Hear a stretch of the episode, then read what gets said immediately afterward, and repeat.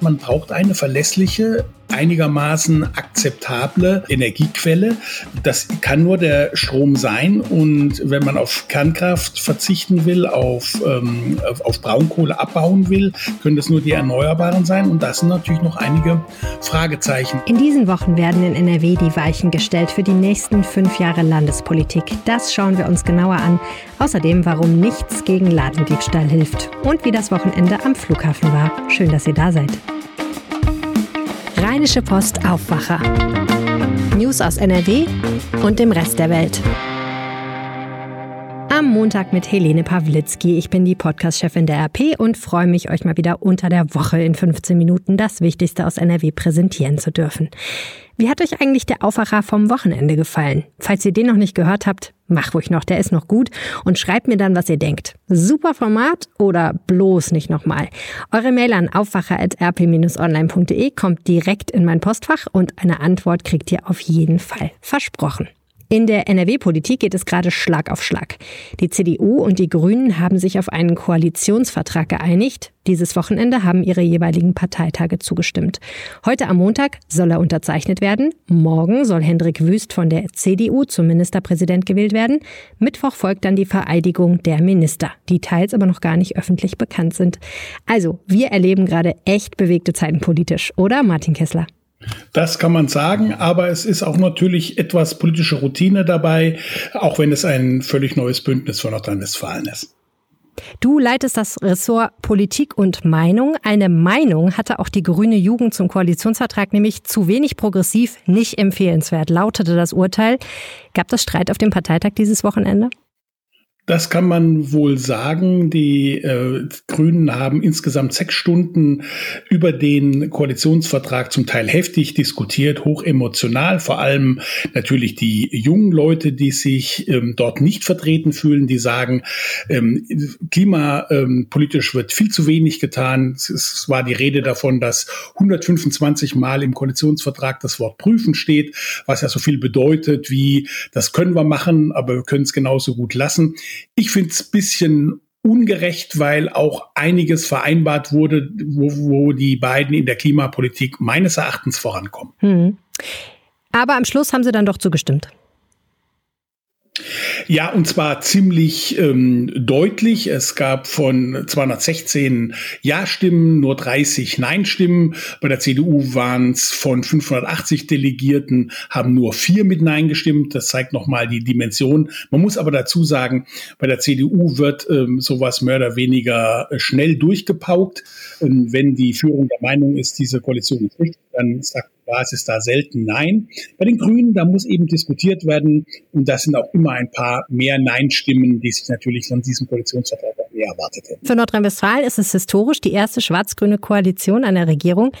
Wer musste denn jetzt für diesen Vertrag, diesen Koalitionsvertrag mehr Kröten schlucken? Der Koalitionsvertrag ähm, ist natürlich in Teilen vage gehalten, so dass es, es wahrscheinlich ähm, darauf ankommt, wie die beiden dann zusammen regieren. Ich glaube, es überfordert niemanden dieser Koalitionsvertrag, weder die CDU noch die Grünen. Die Grünen können sich auf die Fahne schreiben, ich sag's mal so rum, dass in der Klimapolitik eine Menge ähm, getan wird. Die CDU kann sich auf die Fahne schreiben, dass in der Schulpolitik keine Veränderungen stattfinden da, wollten die Grünen eine ganze Menge durchsetzen, also gemeinsam bis zur Klasse 8 und Abschaffung der Förderschulen und so weiter. Das hat die CDU alles ähm, gestoppt. Beim Rest ist es eigentlich ein, ähm, ein, ein Kompromiss, so dass ich denken würde, klar, die CDU muss ein bisschen Kröten schlucken beim Thema äh, Windkrafterlass, also die, die, die pauschale Abstandsregelung ähm, ist weg.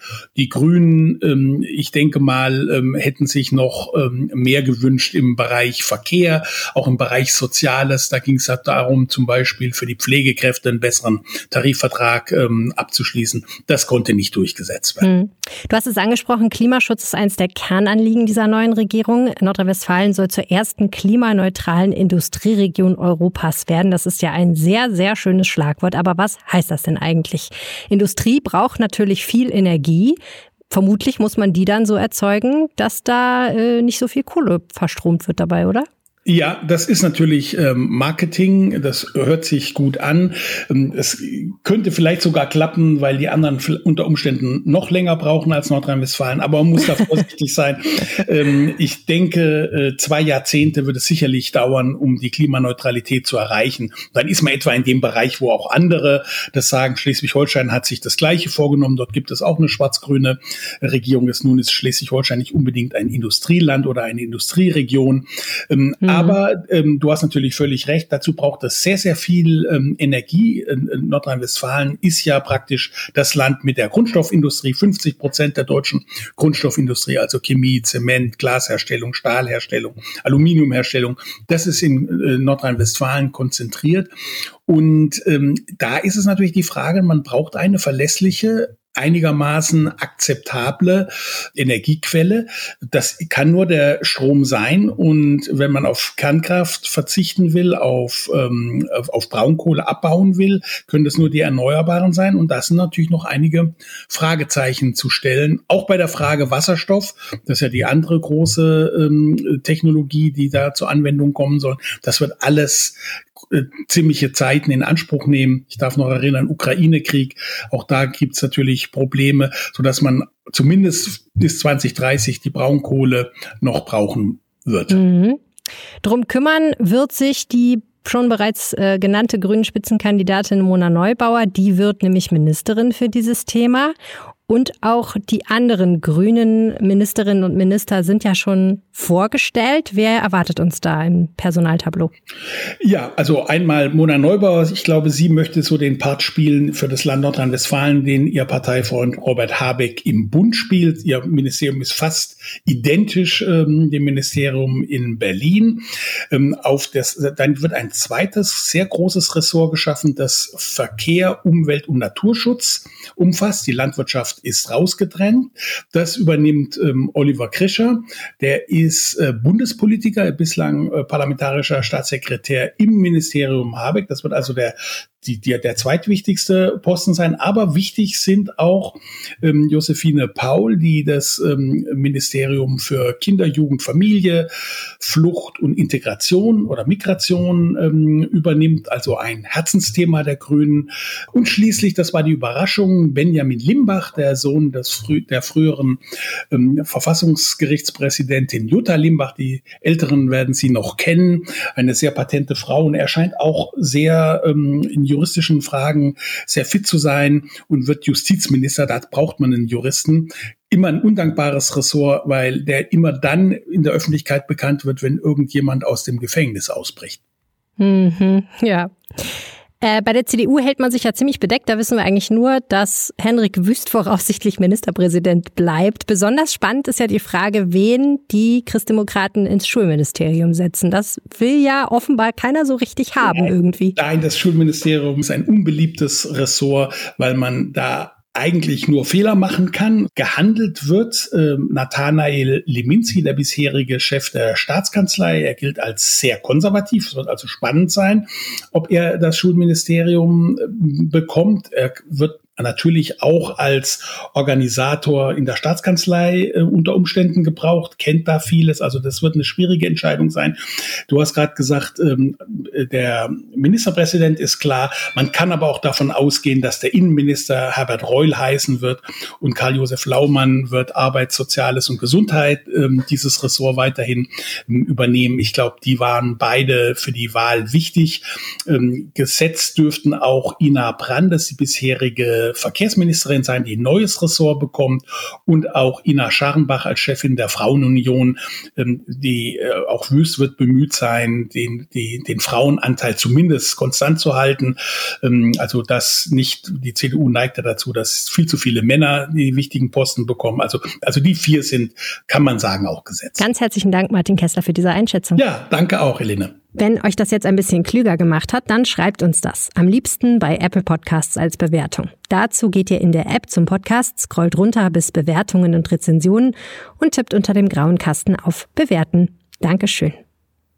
Der Flughafen Düsseldorf hat ein Chaos-Wochenende hinter sich. Unser Kollege Christian Schwertfeger hat berichtet und mir am Sonntagabend eine Sprachnachricht geschickt. Einmal gab es massive Probleme mit dem Gepäck. Äh, dort musste sogar die Feuerwehr eingreifen, äh, weil man nicht mehr genug Kräfte hatte, um das Gepäck aus dem Flugzeug zu holen. Äh, besonders voll war es auch vor den Late-Night-Check-ins. Dort stand man teilweise fünf bis sechs Stunden an. Und dann natürlich die vielen annullierten Flüge. Kurzfristig äh, wurden äh, Maschinen gestrichen, was man vielleicht als positiv abgewinnen kann äh, vom Wochenende. Ja, am Düsseldorfer Flughafen zumindest gab es äh, die erwarteten äh, Probleme an den Luftsicherheitskontrollen nicht. Dort konnte man äh, problemlos eigentlich äh, durch, äh, bildet sich keine langen Schlangen. Und was man auch absolut hervorheben muss, ist das Verhalten äh, der Passagiere, äh, die sich trotz aller widrigen Umstände ruhig und gelassen verhalten haben und ja, sich mehr oder weniger ihrem Schicksal ergeben haben. Mehr Infos zur Lage am Flughafen Düsseldorf findet ihr fortlaufend auf RP Online.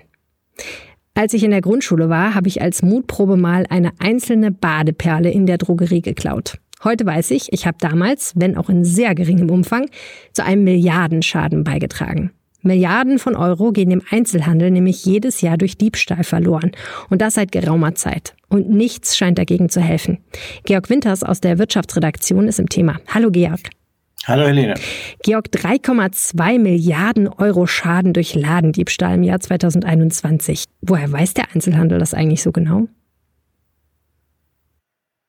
Ähm, das hängt natürlich zum einen damit zusammen, dass auch Anzeigen ähm, gestellt werden, vor allen Dingen dann, wenn ähm, Ladendetektive mit im Spiel sind, wenn Kunden die Inhaber darauf aufmerksam machen, wenn Mitarbeiter ähm, die, die Leute dingfest machen dann entsteht natürlich eine Anzeige. Ähm, dadurch kann man das ermitteln und der Rest äh, ist dann natürlich das, was im Grunde dann im Einzelhandel an an Sachen fehlt. Das kann man natürlich alles zusammenzählen, äh, mit den Preisen multiplizieren, dann kommt man sehr einfach darauf. Äh, und man merkt dann auch, was im Grunde nicht eine Inventurdifferenz ist, sondern einfach weg ist. Und wenn es mhm. weg ist, dann ist es im Zweifel geklaut worden, von wem auch immer. Ja, wer klaut denn da eigentlich? Da klauen äh, in den immer noch meisten Fällen die Kunden und Kundinnen. Ähm, also zwei Drittel, so rund 2,1 Milliarden von diesen 3,2 Milliarden, von denen wir reden, entfallen auf die Kunden. Dann kommen nochmal 800 Millionen, glaube ich, dazu durch die Mitarbeiter. Und der Rest entfällt dann so auf Serviceleute und Lieferanten, die regelmäßig in Unternehmen reinkommen, Waren bringen oder irgendwelche Reparaturen durchführen. Die lassen auch hin und wieder mal Sachen mitgehen. Mhm. Das sind dann nochmal 300 Millionen, dann sind wir bei den 3,2 Milliarden. Es verteilt sich natürlich auf relativ viele einzelne Unternehmen, aber trotzdem würde man ja denken, dass der Einzelhandel da relativ viel gegen macht, damit das nicht so schlimm wird. Ja, das Problem ist, glaube ich, ähm, tatsächlich, dass der Handel seit Jahren Milliarden investiert. Ähm, es waren in den vergangenen beiden oder vielleicht sogar drei Jahren jedes Jahr 1,3 Milliarden. Die gehen dann in die Sicherheitstechnik, die gehen in Detektive, die gehen in sonstige Absicherungsmaßnahmen. Aber das hilft in manchen Fällen eben nicht, vor allen Dingen da, wo schlichtweg brutale Gewalt im Spiel ist, wo äh, Täter also brachial Sachen rausreißen, dann einfach sich davon machen. Da hilft dann auch keine Warensicherung mehr, wenn die schnell genug sind. Hm. Und es gibt natürlich den Fall, dass organisierte Banden am Werk sind, die teilen sich dann die Arbeit einfach. Der eine lenkt das, äh, lenkt das Personal im Laden ab, der nächste sichert den Fluchtweg und der dritte ist dann der, der klaut und irgendwann rausmarschiert und die beiden anderen hat überhaupt keiner als, äh, na wie sagt man, als Komplizen wahrgenommen vorher. Mhm. Was ja auch einigermaßen erstaunlich ist, ist, dass sich diese Zahlen auf eine Zeit beziehen, wo in dem in den Läden gar nicht so fürchterlich viel los war, weil wegen Corona die Leute nicht so richtig in Einkaufsstimmung waren, beziehungsweise teilweise auch gar nicht einkaufen konnten und durften. Ja, also in den, in den Lebensmittelläden sind sie ja trotzdem gewesen. Die Lebensmittelläden waren ja nie zu und die, auf die entfällt natürlich auch ein Großteil dann im Zweifel noch oder ein, ein wesentlicher Teil jedenfalls. Ähm, und es kommt natürlich dazu, das habe ich mir aber mal selber so äh, überlegt, dass natürlich in Corona-Zeiten und in Zeiten, in denen die Leute ähm, Kurzarbeit ähm, verrichten mussten, in denen viele Leute ihren Job verloren haben, die finanzielle Not manchmal vielleicht auch größer geworden ist und möglicherweise, das ist aber nur eine Vermutung unter den Tätern, auch solche sind, die vorher als äh, Kriminelle nie in Erscheinung getreten. Gibt es da Ideen im Einzelhandel, was man vielleicht anders machen kann oder wird das einfach so weitergehen? Ja, der Handel grübelt ja immer, aber wie, wie gesagt, der investiert ja schon, wenn man 1,3 Milliarden ähm, Euro da jährlich investiert, das sind ungefähr, na, ich sag mal 0,3 Prozent der Summe, die der Einzelhandel äh, insgesamt tatsächlich umsetzt. Ähm, wenn man da aber einen Milliardenbetrag investiert, dann denkt man, hat man schon einiges gemacht. Und natürlich fehlt manchen Händlern erstens das Geld. Äh, die haben auch in der Corona-Pandemie weniger verdient und weniger eingenommen. Wenn man da noch zusätzlich in Sicherheitsmaßnahmen investieren muss, wird es natürlich schwierig. Äh, und viele Händler hatten vor allen Dingen jetzt in den beiden Jahren der Pandemie natürlich auch genug damit zu tun, die Hygienevorgaben äh, des Bundes und des Landes umzusetzen. Und wenn man damit genug zu tun hat, wenn man an den Ladeneingang Personal stellen muss, das dann im Grunde kontrolliert, ob die Leute eine Maske aufhaben, ob sie zu den Zeiten von 2G auch tatsächlich äh, die Bedingungen erfüllt haben, um überhaupt in den Laden reinzukommen, dem fehlt möglicherweise auch ein Auge dafür, äh, die mit im Blick zu haben, die dann klauen wollen. Mhm. Haben wahrscheinlich manche auch ausgenutzt. Ja, das kann gut sein.